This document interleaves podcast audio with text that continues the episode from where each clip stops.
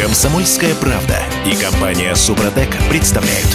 Программа «Мой автомобиль». Докатались. В России могут запретить передвигаться на электросамокатах по тротуарам. И возрастной ценз 18+, несовершеннолетним будет запрещено кататься на электросамокатах Слушай, тоже. Дим, ну мы так это подаем, э, могут запретить. У нас каждый день, чуть ли не каждый день появляются какие-то инициативы насчет электросамокатов. А Да, это- это... все в топку пойдет, я тебе уверяю. Официальное письмо премьер-министру Михаил Мишустин будет вынужден отвечать на предложения, вот эти предложения Ответит и в топку. депутатам законодательного собрания Петербурга. Да, это петербургские депутаты предложили такую инициативу. Значит, э, я Дмитрий Делинский. Я Кирилл Манжула. Мы из Петербурга, из Москвы. Олег Осипов. Э, Олег, доброе утро. Доброе утро. Доброе утро, привет.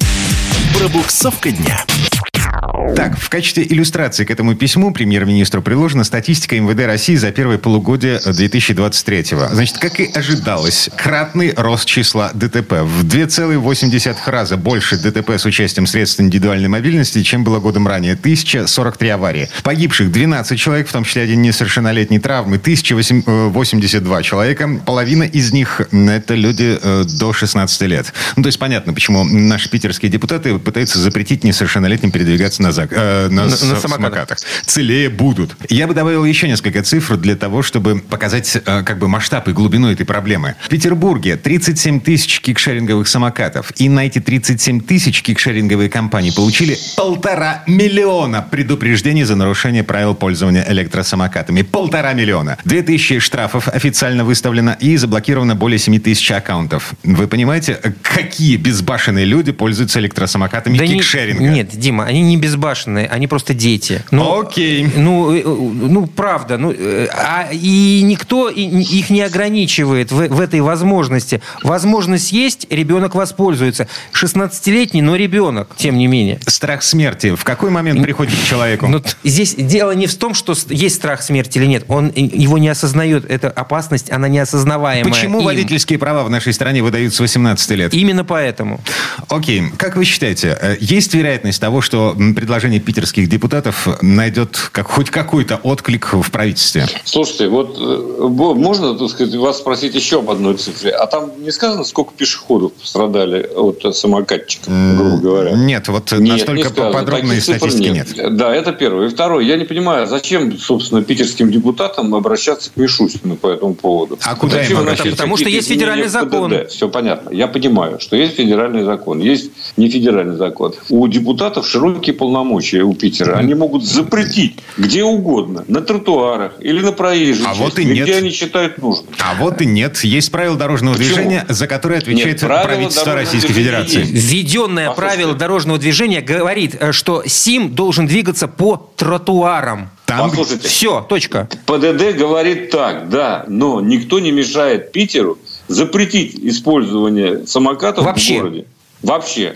Или там где-то еще, где-то в отдельных местах, в парках. То есть взять и запретить. тротуарах. Ты же всегда против Это- запретительных мер. Я против, но мало ли что мы против. Если э, у депутаты так считают, ну хорошо, исключите из э, движения по Питеру эти средства индивидуальной мобильности, если вам так горячо. Так а что мы сейчас, сейчас уперлись в- именно в Вот Петербург? только единственное, что... Э, Эта не- проблема-то она не понимаете? только для Петербурга существует. любой крупный Послушайте, город. А вот давайте так. Если э, эта проблема не только для Петербурга, то при тут питерские депутаты? Так Пусть потому что они эту инициативу проблемы. выдвинули. Они выдвинули эту инициативу, мы это и обсуждаем. Слушайте, если они приводят статистику по Питеру, значит, их это действительно волнует. И они вправе, помимо всего прочего, хорошо, замечательная инициатива будет рассмотрена. Ничего это не решит, потому что тут целую дорожную карту, мы недавно об этом говорили, придумали во всероссийском масштабе, чтобы как-то разобраться с этими средствами индивидуальной мобильности. Да? И этим занимается правительство. И ответ будет ровно такой. Мы же уже вот сделали дорожную карту. Мы сейчас собираем предложение ведомства и решим все к концу года, там, в начале следующего. Чего вы хотите от нас? Собственно, вот об этом я говорю. А Тысяча- если что-то хочется немедленно, ну, сделайте сами. 1082 пострадавших, 12 трупов, э, 1043 аварии. Это за полгода 2023 года. Мы хотим, чтобы было больше. Я сожалею. Мне печально от этой статистики, но я думаю, что э, это не ускорит разработку тех э, законодательных актов, которые уже предполагают внести в том числе и правительство, не только депутаты. Я понимаю. С учетом того, как возбуждаются наши власти на прецедентные случаи, нужно, чтобы кто-нибудь на электросамокате сбил эм, бабушку кого-нибудь высокопоставленного. Не дай бог, но... Или самого высокопоставленного. Да, на тротуаре. На тротуаре, да. Вдруг, Слушайте, который там показался. А Ответ от кикшеринга появился, на самом деле, э, очень любопытный. Значит, запрет движения средств индивидуальной мобильности по тротуарам приведет к тому, что ДТП станет только больше. Потому что большая часть инцидентов со средствами индивидуальной мобильности происходит на проезжей части. Маленький нюанс. Там э, вместе с тем, чтобы запретить движение по тротуарам, они предлагают и запретить давать эм, самокаты в прокат несовершеннолетним. До 18. До 18. Здесь уже немножко все-таки люди повзрослее будут э, выезжать на дороге. Чуть э, больше Слушайте, это тоже ерунда какая-то, потому что, ну, э, во-первых, должны иметь право люди, в том числе и в 16 лет, и в 15 лет ездить. Просто где ездить? Если бы питерские депутаты озаботились тем, что для них должны быть отдельные дорожки, как для велосипедистов, или плюс к, велосипед- к велосипедным дорожкам, да, тогда бы я понимал это дело. Короче говоря, это все мы сейчас с вами за две минуты не решим. Я понимаю депутатов, они озабочены, но все-таки, если вы можете что-то сделать своими силами, делайте, пока не поздно. Создавайте дорожки. Говорите, дети, вот здесь можно ездить, а вот там нет. Ну вот как-то так, да? Олег по-прежнему верит в голос разума. В детях. Я, я верю в то, что... э, А, В тех самых детях, которые, черт возьми, вы нюхают хотите, газ из сделать. газовых баллончиков и нанюхиваются до смерти. Олег.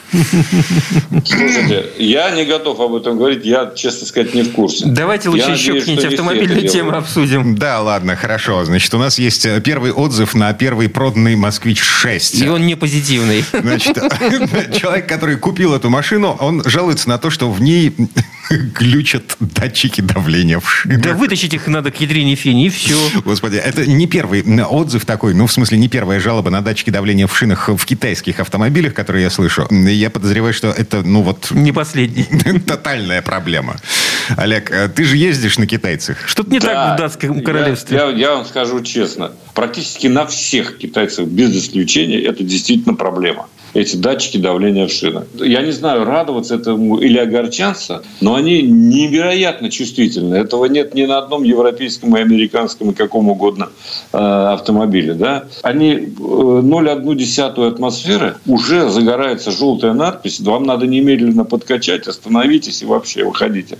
То есть э, вот в этом вся проблема. И еще одна есть проблема, с которой я столкнулся, вот, когда тестировал один из китайских автомобилей. Я приехал на шиномонтаж и говорю, слушайте, посмотрите, там вот правая задняя. Вот смотрел, говорит, нет, там все нормально. У них просто перепутаны датчики. Они отражают не э, те колеса, на которых установлены.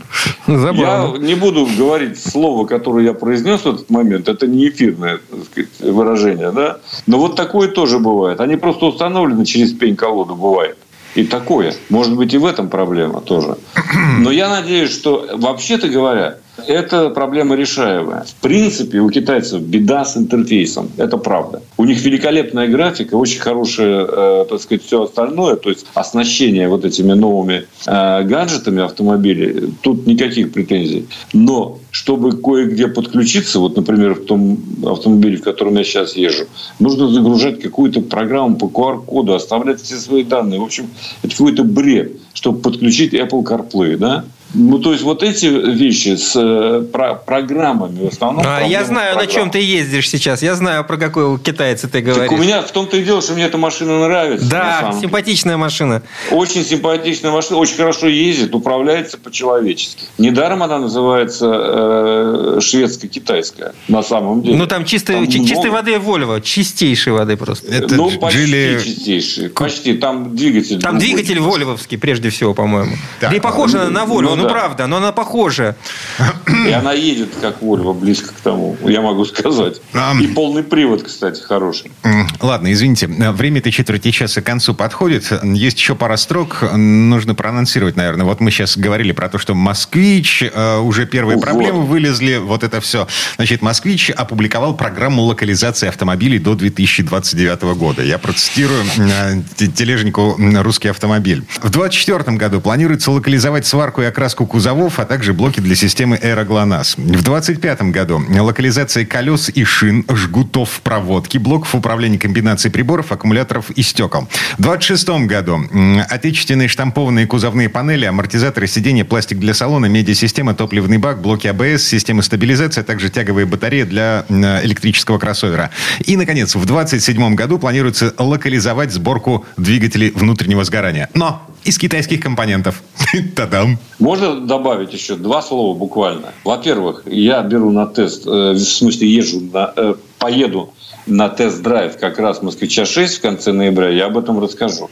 И второе, вот когда вы все это перечисляете до 27 года, что будут локализовать, да, вот представьте себе, что тот «Москвич-6», допустим, да, как м, пример, будет э, полностью локализован к 2007 году, когда эта машина устареет немыслимо. На 10 в Китае. лет.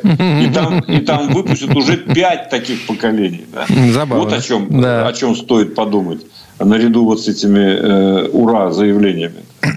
Вот на этих ура-заявлениях мы прерываемся. Олег Осипов был у нас на связи. Олег, спасибо. Спасибо, Олег. Хорошего дня. Спасибо вам. Всем удачи на дорогах. Ну, а Пока. мы вернемся буквально через пару минут.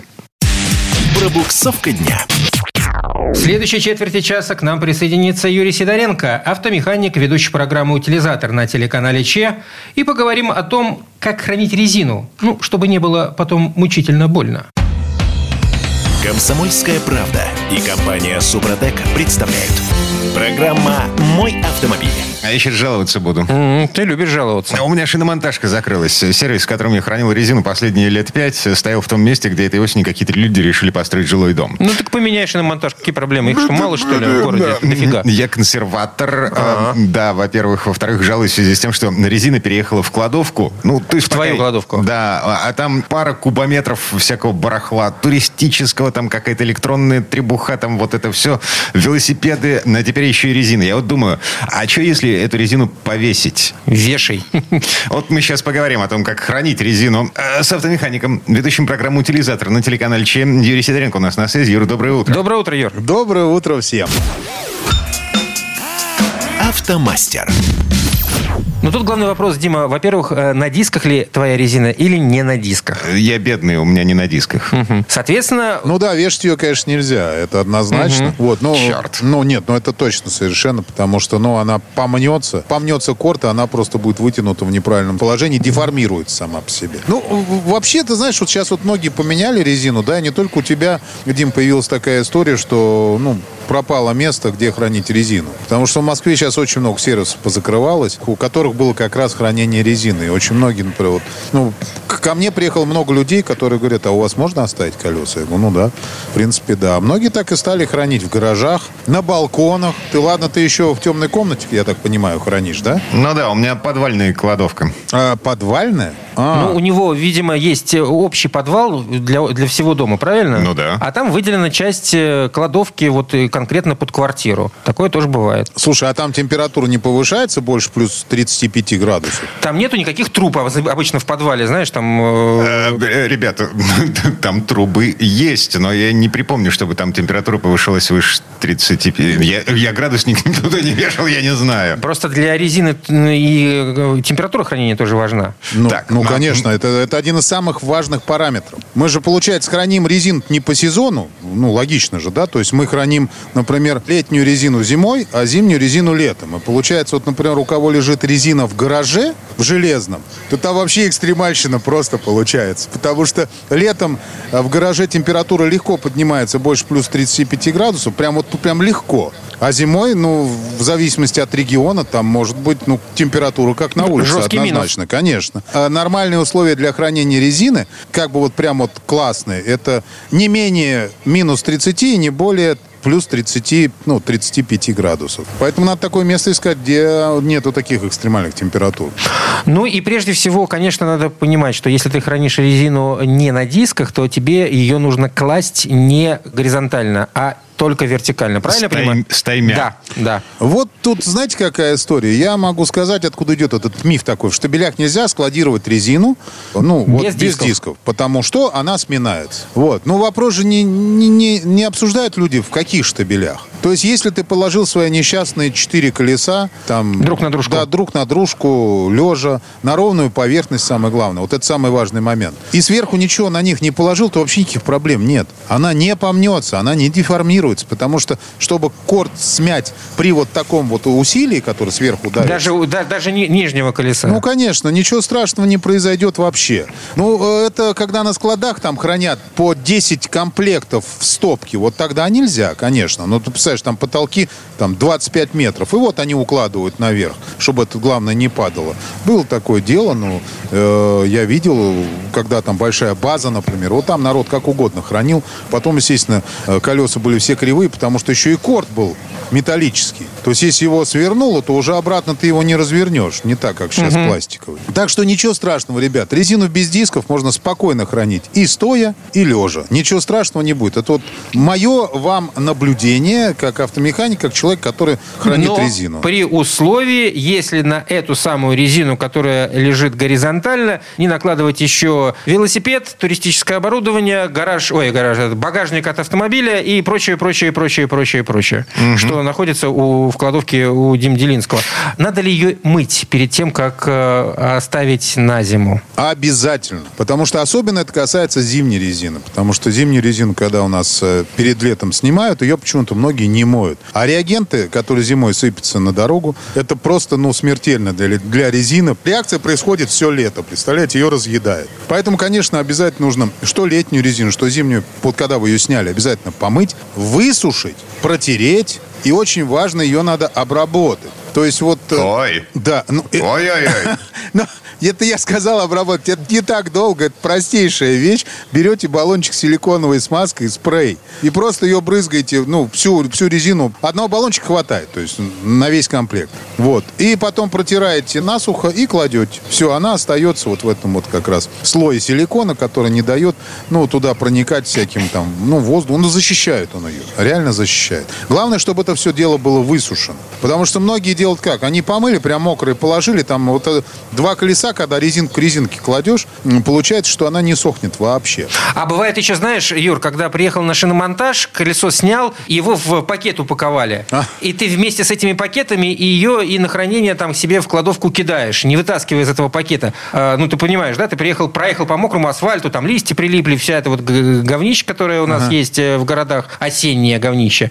И ты, значит, из пакета не вынимаете колеса, шлеп-шлеп-шлеп в кладовку закинул, и до следующей весны они там э, существуют. А я таки закинул. А, ну и вот это как раз, э, в принципе, ошибка. Я вообще против хранения в пакетах, потому что колесо не дышит в нем. Вот оно должно оно дышать, резина должна дышать. Пускай там, э, главное, чтобы не было прямого ультрафиолета. ты, ты зря... ты- ты- вот- вот жалко, что мы, у нас не видеосвязь. Ты бы видел сейчас ре- реакцию Делинского. Он тут прямо руками машет, как э, мельница та, на которую ох- охотились в известном романе испанском. Колесо должно дышать. Слушайте, ребят, вы открываете для меня дивный новый мир. Слушай, ну- Я совершенно точно знаю, что резину нельзя хранить на открытом балконе, нельзя хранить там, где перепады температур, и, собственно, и все. На, вот на этом весь мир обращения с колесами э, до сих пор Заканчивается. был, да, вот на этом заканчивался. Но, а вы тут такое... Э, Смотри, я тебе открою небольшую тайну и, может, лайфхак. Вот если ты хранишь, например, у себя в кладовочке, да, в темной кладовочке, там, в подвальчике, где там все это лежит, но не надо класть в пакетах. Возьми тряпочку и накрой тряпочкой сверху. Она будет и проветриваться, и при этом пылиться не будет. Это очень хорошая вещь. В пакете, это, это опять же, это мой совет. Ребят, вы можете делать как хотите. Главное, если вы будете хранить в пакетах, чтобы она была сухая, прежде чем вы кладете на хранение. Особенно это касается резины с дисками. Вот это прям вообще просто плачевно. Люди кладут, еще причем, э, знаете как, они не просто кладут, они еще закручивают завязывают пакет, ну, чтобы плотненько все было нормально. А там остается влага. И вот эта вся влага в, вот, в теплом помещении, она постоянно конденсируется, выделяется, и просто потом он приходит, открывает, а там диск, например, алюминиевый, он уже все, вся красочка отошла, он там уже потрескался нормально, ну, где-то была микротрещинка, все, там уже съела соль, и уже беленькая там стала такая, пыль оттуда сыпется. Ну, в общем, все нормально. Вот, если уж хранить в пакетах, то, по крайней мере, сухую и чистую. А, кстати, по поводу колес с дисками, как их-то класть? Горизонтально? Ну, я всегда кладу, поскольку поскольку у меня с дисками комплект, комплект, я кладу стопочкой, да, именно как раз горизонтально. Слушай, я э, у себя э, кладу и стопочкой, и подвешиваю, потому что у меня колес много. А, и ну еще подвесить можно. Подвесить она очаровательно подвешивается, прям у меня перекладина сделана, они вот висят прям под потолком, мне не мешают совершенно. То есть часть колес, потому что ног туда не повесишь, причем они даже иногда, знаешь, такой интерьер создают, потому что они э, повернуты, и заходишь, такая картинка интересная. Вот. Ну вот их можно либо в стопочке, но знаешь, какая история? Я рекомендую немножко подспускать, когда вы кладете в стопочку. Почему? Но чтобы не было избыточного давления, то есть вот у тебя 2,3, и вот когда ты начинаешь сверху накладывать, все-таки давление создается небольшое. Небольшое на нижнее колесо создается давление. Поэтому если вы подспускаете, то оно просто ну, становится мягче и лучше себя ведет. Не надо спускать до 0,5. То есть чуть-чуть буквально там нажали, ну подспустили, скинули просто вот когда люди качают 2,5, например. Оно прям такое, оно аж звенит, когда ты его снимаешь. Взял, подспустил на, до двушки и все нормально. Положил, идеально оно будет храниться. По поводу только того, что их надо перетос- перетасовывать и переворачивать, ну, это, конечно, хорошая история. Но мы опять говорим про идеальный мир, ребят. То есть приходите раз в месяц, перекручивать их, переставлять местами. Понятно, что этого никто не делает. Да и не делайте, ничего страшного не будет. Если вы сверху ничего не наложите. Если вы сверху положите станок, например, какой-нибудь. э, я, что, у одного человека у нас в гараже был, у меня пришел дедушка, говорит, слушай, можешь мне там помочь? Мне резину надо забрать. Там надо с нее сверху убрать. Я пришел, она, она у нее под стеллаж подставлена, понимаете? Она говорит, у меня не влезала, поэтому я чуть полочку приподнял со стеллажиком и все обратно поставил. А сейчас спина болит, вот один не могу сдвинуть. Ну, такие деды бывают нормальные. Вот. Поржали чуть-чуть. Так, короче, приговариваем. Пакеты зло. Резину перед э, тем, как отправлять ее на хранение, нужно помыть. Протереть. ж- Да, желательно еще и силиконовым Обработать. воском обработать. И нет никакой разницы, по большому счету, в том, как вы храните резину, за исключением тех случаев, когда она на диске, и вот вертикально на диске ставить э, противопоказано. Лучше стопочка. А все остальное, как душа, надо же по- положить. Еще- Самое главное, ничего сверху тяжелого не класть. Еще две забыли. Это температуру, которую надо соблюдать. И ультрафиолет на солнце, чтобы она не лежала. Это просто вредно для резины. Окей, приговариваем. Ну и финалочка, э, собственно, маленький штрих, боль, боль, боль. Кирилл Манжел тут хвастался, что у него саморез э, пришел в негодность, и надо новый ставить, да? Ну вот, мне на шиномонтаже э, в переднем правом два самореза. А, смотри-ка, видишь? Ладно, все, всем спасибо. Ну, в смысле, Юрий Сидоренко, автомеханик, ведущий программу «Утилизатор» на телеканале ЧЕ в, ну, в этом месте с нами прощается. Юр, Пока, хорошего спасибо. дня. Все, всем удачи. А мы вернемся буквально через пару минут. Автомастер. В следующей части программы у нас Федор Буцко. Поговорим о том, как европейцы придумывают всякие сложности для того, чтобы остановить китайскую экспансию. Комсомольская правда и компания Супротек представляют. Программа «Мой автомобиль». А вы знаете, что бывает чистое электричество и, и грязное электричество? Нет, я такого не знал. Я в глаза никогда не видел это электричество. Все говорят, электричество, электричество. Кто-нибудь когда-нибудь видел это электричество? Ам, Его ж не видно. Погоди, ты э, кнопку, когда нажимаешь, э, Что? лампочка Кто тебе включается. сказал, что это электричество? Ёп. Кто, кто тебе сказал, что Земля круглая? Любая более-менее продвинутая технология неотличима от волшебства. от Ну да, вот так магии. оно и есть. Ладно, короче говоря, европейцы сейчас возбуждаются по поводу того, что есть грязное электричество, есть чистое электричество. Это повод для того, чтобы прижать к ногтю китайцев. Для этого можно придумать любое электричество, в том А, числе грязное. Э, Я Дмитрий Делинский. Я Кирилл Манжула. И Федор Буцко у нас на связи. Федь, доброе утро. Доброе. Доброе утро. Дорожные истории. Так, ну что, я правильно понимаю, что этот замес возник из-за экспансии китайских электромобилей на европейский рынок? Ты совершенно прав. Это французы придумали. Это они придумали, что можно, если что, обложить, э, ну, чтобы вот этот э, очень массивный, пошедший из Китая импорт э, электромобилей в Европу как-то притормозить. Разные страны думают о разных мерах. И французы придумали, что, мол, а мы их ну, обложим дополнительными пошлинами. А за что? А за то, что у них электричество грязное, оно у них от угольных ТЭЦ вырабатывается. И, и вот из-за этого большой углеродный след на этих ваших китайских электромобилях, а значит, мы за них деньги будем брать. А, но китайцы молодцы. Они сейчас в ряде европейских СМИ, я смотрю просто в автомобильных, почему-то в автомобильных именно, значит, размещена информация о том, что в Китае заработал какой-то самый гигантский наземный пропеллер, э, вот этот вот ветрогенератор, такая э, палка белая, да, на нем три лопасти, который крутится от ветра, вырабатывает электричество. Их иногда ставят целые поля, да, иногда их ставят ставят э, э, в море, а иногда, собственно, они такие большие, что на Земле, ну, вот раньше таких больших еще нет. Они как раз сравнивают свою эту штуковину с Эйфелевой башней. Говорят, вот, вы помните Эйфелеву башню? Французам говорят в том числе.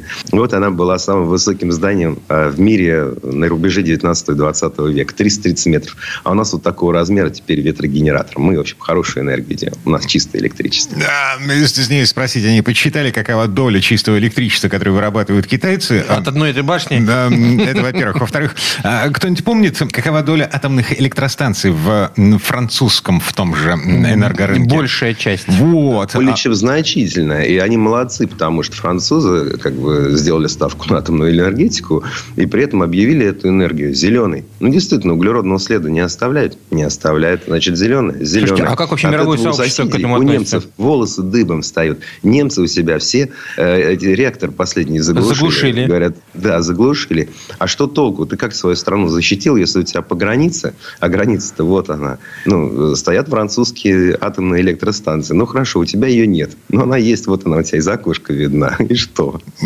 Ну, по факту, действительно, это ведь чистая энергия. Да.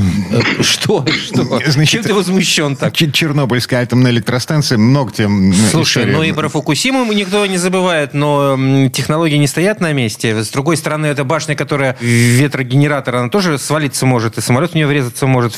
Ко всему можно придраться. Ну, помнишь, как Путин рассказывал о том, как червяки вылезают из-под земли в связи с э, вот этими ветрогенераторами, из-за того, что они... Вот. Значит, наводящие Как вибрации говорить, на почве. вот. Да, да, да, да, да, да, да.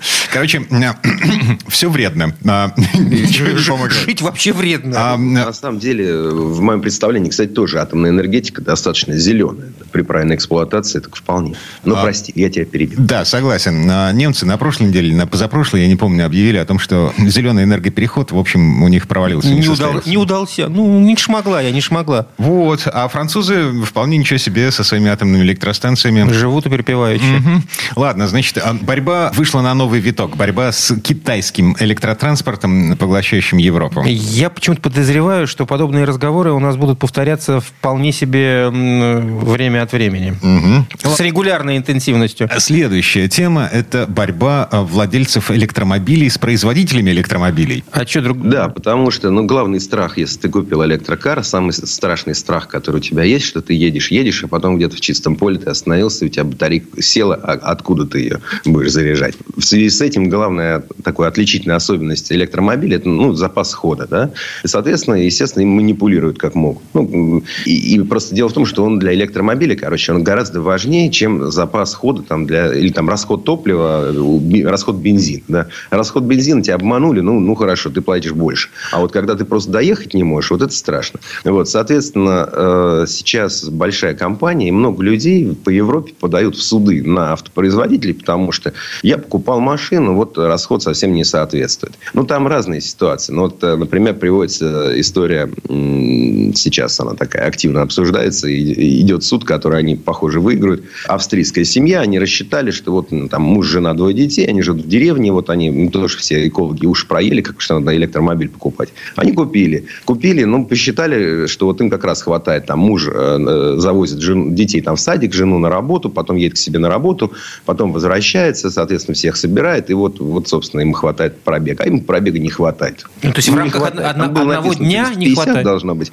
350, а у него там типа 210. Там, Подожди, а что, он- он за- 220. за- за день Ему такой время не пробег? хватает. То есть он, он, получается, вынужден думать сейчас, э, ну, то есть у него проблема. У него на работе нет зарядки, у него там есть дома зарядка. И ему не хватает. То есть он, значит, либо должен покупать вторую зарядку или где-то тратить время. Ну, то есть его обманули. И на этой, на этой почве он вполне вероятно суд выиграет. И Подожди, Федь, извини, я много. тебя перебью. Подожди. Ну, каким образом он его выиграет? выиграет? Они ему скажут, что данный расчет был произведен, э, когда один пассажир в автомобиле, или, не знаю, там, влажность воздуха такая-то, а у вас было совершенно иначе. Там столько нюансов, которые влияют на расход... э, Высота над уровнем моря, Да и так далее, тому подобное. ветра. а, а, В конце концов, а, свет от Венеры отразился от э, болотного газа. Да Меркурий ретроградный, в конце концов, будет. Я не стану с вами спорить. Вы правы применительно к конкретному случаю. Но суть в том, что когда таких случаев становится больше и больше и больше, они попадают в поле зрения прессы, их начинают поддерживать общественные организации или какие-то, может быть, более там скрытые структуры, которые начинают это поддерживать, да, то, соответственно, иногда это обретает уже такой э, объем, такую волну, которая смывает. их. Критическая и уже масса. Сейчас ряд Мгм. производителей при- признаются. Тут, тут все удивились, но, например, Volkswagen, компания научная, горьким опытом вранья, а Volkswagen признался, измерение производителя не соответствует реальной эксплуатации. А, Все такие опаньки. Так. То есть, ну, то есть мы, мы, конечно, померили, но, но к жизни это ваши отношения не имеет. Признался Volkswagen. А если так, то вопрос, э, ну, давайте нас тогда не обманывать на этих стикерах и там в автосалонах, когда ты Ну, покупаешь машину. Я предполагаю, что появится какая-нибудь таблица для любого э, электроавтомобиля, которая будет говорить, что вот в таком режиме такой расход, в таком режиме при таких условиях такой расход. Ну, такая более подробная инструкция, это как э, инструкция для микроволновок, что там нельзя сушить домашних животных. Ну, в, общем... Нет, просто нужен более честный цикл. А, а, нужен это- более честный метод измерения. а это возможно? Ну, конечно, возможно. Да нет, все же все понимают. Вопрос же э, конкурентного преимущества. Ты там перейдешь на новый честный цикл, а конкуренты не переходят. Сейчас, когда ты зайдешь и посмотришь на электромобили, да хоть бы даже в объявлениях, одни пишут там 500, и другие 500. Ну, там совсем разные батареи. Как тогда такое может быть? У одних цикл NEDC, у других WLTP. А у третьих еще третий, а у четвертых четвертый. Ну, вот, а по нашему циклу она у меня тысячу проезжает. Да По пошли вы все проедет. А по-моему, проедет. Вот сборки у нафиг такой-то матери на, все производители электрических автомобилей. Я не хочу, во-первых, я не хочу в этом разбираться, во-вторых, я все меньше и меньше доверяю вот этим электрическим технологиям. Ну, просто потому что, э, если они вот в этом обман... Ну, ребят... Слушай, ну это а, начальный этап э, развития данного вида транспорта, ну это понятно, будет куча Нет, ну, подводных у нас, течений. э, давай вспомним бензиновые машины. Просто ты уже знал, ну, ты покупал, там у тебя написано, средний расход там 7,2. Ты такой думаешь, а что у меня 9,8? Да?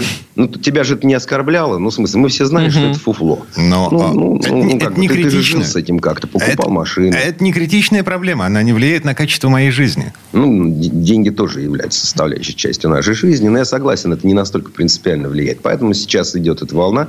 Поэтому, наверное, сейчас э, в европейских судах может что-то случиться. И их, всяких этих вот производителей, начнут к ногтю.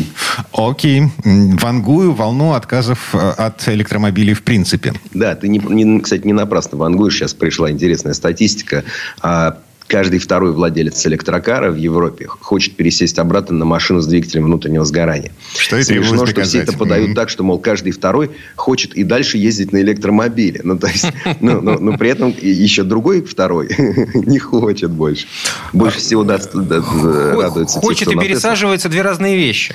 Да, лучше всего статистика у Теслы, у Шевроле и у Мерседеса. Вот. А вот у остальных дела хуже. То есть там в Audi действительно каждый второй больше не хочет. Вот купил себе e-tron, он больше его не хочет.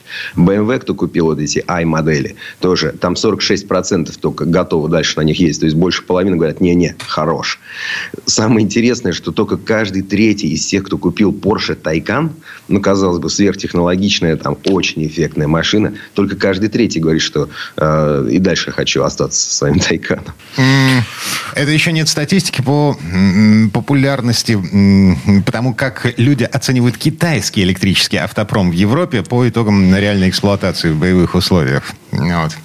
Это то, с Ну, чем мы знаешь, начали. на самом деле, тоже уточню, что на самом деле год назад там цифры были еще ниже. То есть, на самом деле, потихоньку процент тех, кого удовлетворил электромобиль, он растет. Это тоже я должен сказать, так будет честней. Ну ладно. Вот на этой мысли мы... На че- наш честный разговор заканчиваем. Ну, в смысле, прерываемся. А, да? ну да. Да, на рекламную паузу. Федор Буцко был у нас на связи. Федь, спасибо. Спасибо, Федь. Хорошего дня. Всего доброго. А мы вернемся буквально через пару минут. Дорожные истории. В следующей части программы у нас журналист и летописец мирового автопрома Александр Пикуленко. Послушаем историю о том, как китайцы возрождают из пепла легендарный английский бренд MG и что у них из этого получается. Комсомольская правда и компания Супротек представляют. Программа «Мой автомобиль». А это мы вернулись в студию радио «Комсомольская правда». Я Дмитрий Делинский. Я Кирилл Манжула, и в этой четверти часа у нас традиционная история от Александра Пикуленко. Старого доброго британского автопрома больше нет. Его обломками владеют немцы, китайцы, индийцы и даже русские. Э, ну, так ли это плохо, если бренды живы и автомобили с легендарными логотипами не сходят с дорог? Вот, например, MG. Это одна из старейших мировых марок, всегда была скромной, известной отнюдь не широким кругам почитатели британской классики и спортивной автоэкзотики. Мало известна она у нас и сегодня. Но вот на своей родине, в Великобритании, MG сейчас активно борется за покупателя, причем в новых для себя сегментах. Одна из нынешних моделей из гаражей Морриса – хэтчбэк Б-класса MG3. Хэтчбэк MG вы только представьте себе это. Так вот, помимо Великобритании, в больших объемах эта машина продается также в Китае и теперь добралась и до России. Слово Сан Санычу. Тест-драйв. Наш оскудевший рынок все еще ждет максимально доступные по цене средства передвижения. Одним из таких доступных предложений и стал осторожно входящий в нашу страну китайский бренд MG – эта марка знакома любому маломальски интересующемуся автомобильной историей. Ведь в 70-е годы 20 века британский автопром находился на весьма высоком уровне и предлагал своим потребителям огромный ассортимент марок и моделей. Одной из самых популярных тогда была связка MG Rover. За доступную цену они предлагали потенциальному владельцу машины на любой вкус, от горячих хэтчбеков MG до больших седанов Rover. Но, несмотря на это, отсутствие должного качества, современных технологий и так нужного здорового протекционизма со стороны английских властей привело к тому, что в начале 2000-х компания разорилась. И, наверное, все эти замечательные марки ушли бы в небытие, но тут на помощь островитянам пришли восточные партнеры, купившие убыточные предприятия и давшая марке MG надежду на новую жизнь. Как нам уже хорошо известно, автомобили английских производителей редко отличались отменным качеством. Так ведь и китайцы не всегда радуют нас надежными товарами. Но может быть в данном случае минус на минус и даст неожиданный плюс. Возьмем компактный хэтчбэк MG3, который нам неожиданно предложили.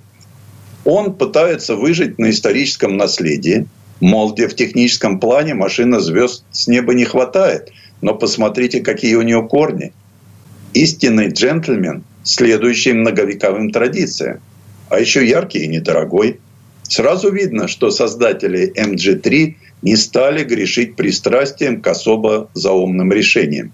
Ведь они делали бюджетный хэтчбэк, рассчитанный на не очень богатый народ стран третьего мира. Впервые MG3 был показан на пекинском автосалоне в 2010 году как концепт-кар MG Zero. В основе машины лежала новая платформа с колесной базой 2500 мм, с передней подвеской Макферсон и задней в виде торсионной балки. Создавали новый MG в Великобритании – с весны 2011 года машину начали продавать в Китае. Она предлагалась там с двумя двигателями. 1,3 и 1,5 литра и пятиступенчатой механической коробкой передач. Либо с итальянской коробкой передач E-Shift. Но это еще была не та машина, о которой мы рассказываем. Наша тройка появилась в 2018 году, когда китайцы провели рестайлинг хэтчбека. Обновленная версия MG3 Получила несколько другой дизайн передней части кузова и полуторалитровый двигатель мощностью 112 лошадиных сил. Кузов выполнен в стиле «ничего лишнего», то есть он напрочь лишен вычурных деталей. И что интересно, от этого ровным счетом ничего не потерял. Внутри сплошная классика. Дешево дубово, но вполне удобно. И надо отдать должное автомобилю из Шанхая. Каждый переключатель находится именно там, где ты и ожидаешь его найти. Надо сказать, что внешне MG3 выглядит весьма привлекательно. Необычные формы, яркая гамма цветов, красивые литые диски во всех комплектациях и даже светодиодные ходовые огни, опущенные вниз на бампер. В целом, все получилось очень стильно.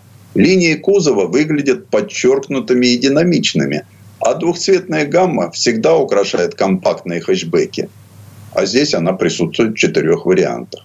И внутри неизвестные нам дизайнеры постарались. Интерьер выглядит вполне современно и радует большим набором гаджетов. Тут вам и красная прострочка элементов обивки, и кожный руль, неплохая мультимедийная система и подогрев сидений. Вроде бы все вполне приемлемо. Но в суровой реальности все забивает смачный запах фенола и портит настроение очень дешевый пластик. Справедливости ради надо отметить очень неплохую, по меркам класса, конечно, посадку за рулем. Под капотом попавшего нам в руки MG стоит та самая полуторалитровая атмосферная четверка мощностью 112 лошадиных сил и четырехступенчатый автомат. Этой пары вполне достаточно для равномерного движения в потоке, но не более того.